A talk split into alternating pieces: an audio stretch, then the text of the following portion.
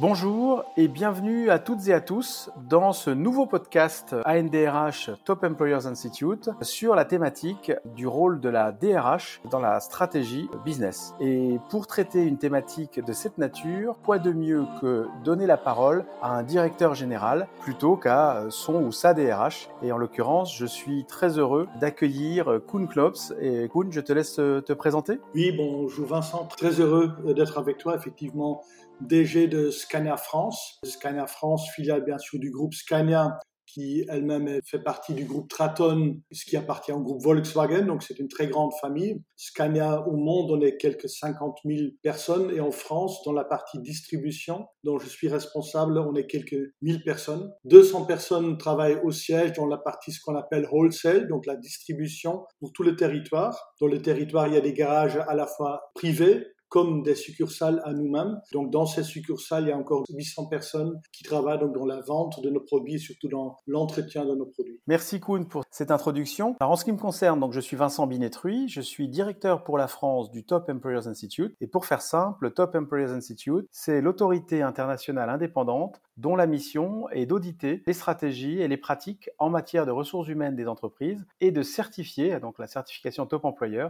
les meilleures d'entre elles. Alors, pour démarrer tout de suite dans le vif du sujet, on va aborder un sujet sur le nouveau rôle finalement des ressources humaines, parce que c'est vrai qu'on a pu constater que euh, depuis euh, un an, les ressources humaines sont sous les feux de la rampe euh, comme jamais et travaillent main dans la main justement avec, avec le business. On a pu voir notamment pardon, que les DRH étaient présents, voire ont piloté la quasi-totalité des cellules de gestion de crise. Quand je dis ont piloté ou pilotent encore actuellement ces cellules de gestion de crise, quand elles sont encore en vigueur dans certains secteurs euh, concernés par euh, les dernières mesures gouvernementales, que ces DRH ont démontré une agilité et un engagement finalement sans pareil dès le premier jour du premier confinement pour assurer la continuité évidemment de l'activité de l'entreprise, tout en préservant l'intégrité euh, physique et psychologique des collaborateurs, hein, avec la mise en œuvre, on, le sait bien, on l'a connu, les mesures de chômage partiel, la mise en place massive et rapide du télétravail.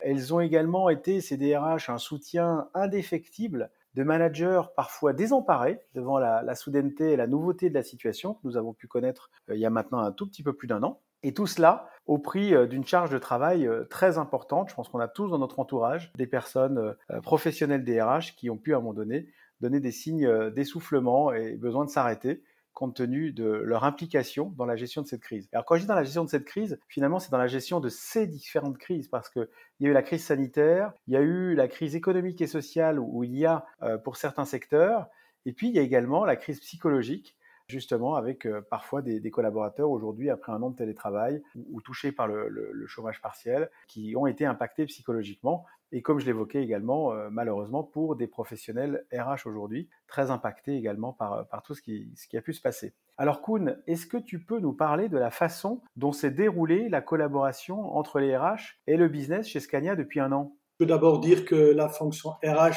a toujours été super impliquée et intégrée dans notre comité de direction, donc ça c'était pas nouveau. Donc du coup c'était assez logique que notre cellule de gestion de crise était beaucoup portée par la fonction DRH, bien sûr par moi-même, par tout le CODIR qu'on a euh, à Angers, donc au siège, mais aussi le CODIR étendu qui inclut aussi les patrons de nos succursales, donc qui chapeautent ces 36 ateliers dont je parlais tout à l'heure parce qu'effectivement, s'organiser euh, au sein de toutes les mesures qui ont été prises par le gouvernement pendant ces 14 mois a bien sûr été très différent par rapport au travail effectué au siège. On est parti simplement assez vite et quasi totalement en télétravail, ou bien dans les garages, ou bien sûr l'entretien d'un camion ne peut pas se faire à distance et on avait un vrai rôle à jouer dans ce tissu économique pour faire en sorte que euh, le transport pouvait fonctionner. Donc on était très fiers qu'on n'a euh, même pas dû fermer euh, des sites. On a juste eu des, fermetures temporaires quand on a été confronté à des cas Covid où il a fallu nettoyer.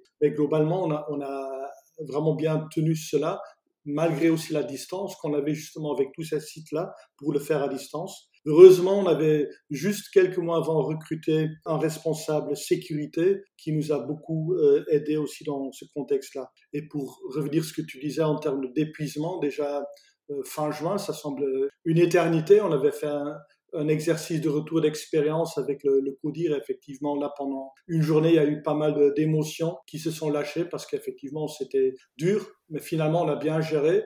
Et entre-temps, on a appris à gérer constamment avec euh, tous les changements de consignes qui nous tombent quelque part sur la tête. En fait, euh, l'entreprise marche euh, très bien. On va faire sans doute une des meilleures années là en 2021, malgré le contexte, parce qu'on a pu bien s'organiser. Merci beaucoup Kuhn pour ces précisions. Alors c'est vrai que ce qu'on a pu voir justement nous en, interrogeant les, les, DRH des entreprises que nous auditons, c'est que au final les, les ressources humaines ont réussi à quelque part tirer leur épingle du jeu finalement de cette situation en se positionnant, j'ai envie de dire enfin et probablement durablement comme un business maker. On a longtemps parlé de business partner, on parle de plus en plus de business maker. Ça s'est illustré de différentes façons cette année. La première, c'est que la priorité RH numéro 1 cette année, justement, chez les entreprises qui ont été certifiées top employeur, sans surprise, finalement, ça a été de, poursuivre l'alignement de la stratégie RH avec la stratégie business. Et ce qu'on a pu constater justement sur la façon dont ça a pu se, se matérialiser, c'est la manière finalement dont les RH contribue à la réalisation des objectifs de l'entreprise, qui est devenue de plus en plus explicite, notamment au travers la mise en œuvre euh, d'indicateurs clés de succès. Euh, ça a été le cas chez 9 top employeurs sur 10. Et puis également un lien étroit finalement entre le développement de la stratégie d'entreprise et la planification stratégique des effectifs ça a été le cas cette année en, termes de tendance chez euh, plus de 80% des, des top employeurs France. Et puis, euh, dernier point, et quelque part on l'a senti dans tes propos, Kuhn, tout à l'heure, c'est le rôle de la direction générale et comment la direction générale a pu activement soutenir euh, l'ARH dans son rôle primordial dans la stratégie d'entreprise. Et la bonne nouvelle, c'est que cette année, pour la première fois, euh, ça a été le cas de façon euh, matérialisée, formalisée chez 100% des top employeurs, ce qui constitue une augmentation de 10 points par rapport à l'année précédente. Alors Kuhn, qu'est-ce que tu en penses et, dans quelle mesure tout cela a été le cas finalement chez Scania? Je viens d'expliquer un peu le nombre de, de collègues qu'on a dans les différents métiers. Et dans le métier de la distribution de véhicules industriels, comme un peu dans l'automobile, la rentabilité qu'on fait se fait principalement par la partie retail. Donc la croissance d'effectifs qu'on a eu sur les 4-5 dernières années, donc on est monté de à peu près 700 à là vers 1000 personnes, veut bien sûr dire qu'il y a eu un effort considérable recrutement. C'est une des raisons pourquoi on participe au top employeur et donc au employer branding, hein, un des éléments clés euh, pour nous là-dedans. Donc, euh, quand on dit recrutement, c'est vraiment une bonne définition des, des rôles dans ces métiers qui, euh, il y a plusieurs années, étaient peut-être moins présents ou, où, l'importance était moins perçue. on a travaillé beaucoup sur les process, on a beaucoup travaillé avec des, assessments pour accompagner des gens à reprendre des rôles. On est une entreprise qui mise énormément sur l'alternance, donc on a 120 alternances sur les 1000 personnes. donc là, c'est tellement clair que la RH joue un rôle très important dans notre degré de succès dans ce monde du retail. Un autre exemple était que dans le, passé, euh, tout le travail qu'on faisait au sein d'un garage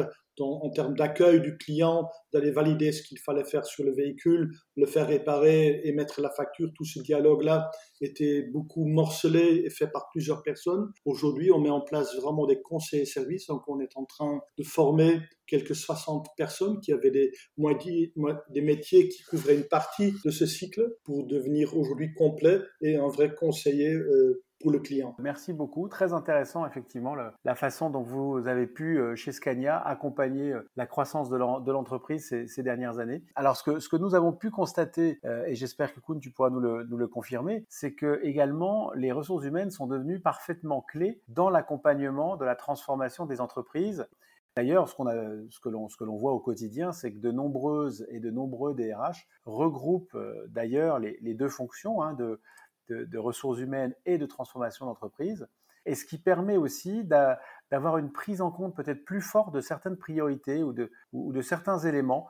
Euh, on a constaté par exemple que pour 94% des top employeurs France cette année, le fait euh, de préserver les emplois quand l'entreprise euh, doit prendre des décisions stratégiques pour l'évolution de son business était devenu une priorité essentielle. ça, c'est vrai que c'est voilà, une, une, tendance qu'on avait vu se développer ces dernières années mais qui s'est euh, vraiment euh, accéléré euh, l'année dernière. Et, c'est la raison d'ailleurs pour laquelle plus de 6 top employeurs sur 10 mènent aujourd'hui des analyses comparatives entre les compétences actuelles présentes dans l'entreprise et celles qui seront indispensables finalement pour la prochaine période stratégique, donc les années à venir de l'entreprise. Et d'ailleurs, 81% des top employeurs définissent justement les compétences et les aptitudes à développer en fonction des besoins actuels et futurs, d'où la nécessité de, de ces analyses, et le tout, euh, bien entendu, pour préparer l'avenir. Alors là, préparer l'avenir, c'est très bien de, raisonner en termes de compétences et d'aptitudes à développer, mais tout ça ne serait pas possible si à un moment donné, euh, les collaborateurs n'étaient pas 100% alignés justement avec euh, cette transformation de l'entreprise. Et c'est la raison pour laquelle la fonction RH aide de plus en plus les collaborateurs à comprendre l'impact du changement sur leur rôle et sur leurs responsabilités. Et c'est le cas notamment euh, chez près de 9 top employeurs sur 10 cette année. Alors Kuhn, quand je parle de cela, comment ça se matérialise exactement chez Scania? Quand je pense au mot transformation, je, pense à deux choses. L'une, c'est la transformation digitale, qui est un, projet qu'on a lancé il y, a, trois ans, plus ou moins. Au début, avec une petite équipe de deux personnes. Entre-temps, on va frôler les dix personnes qui travaillent que là-dessus.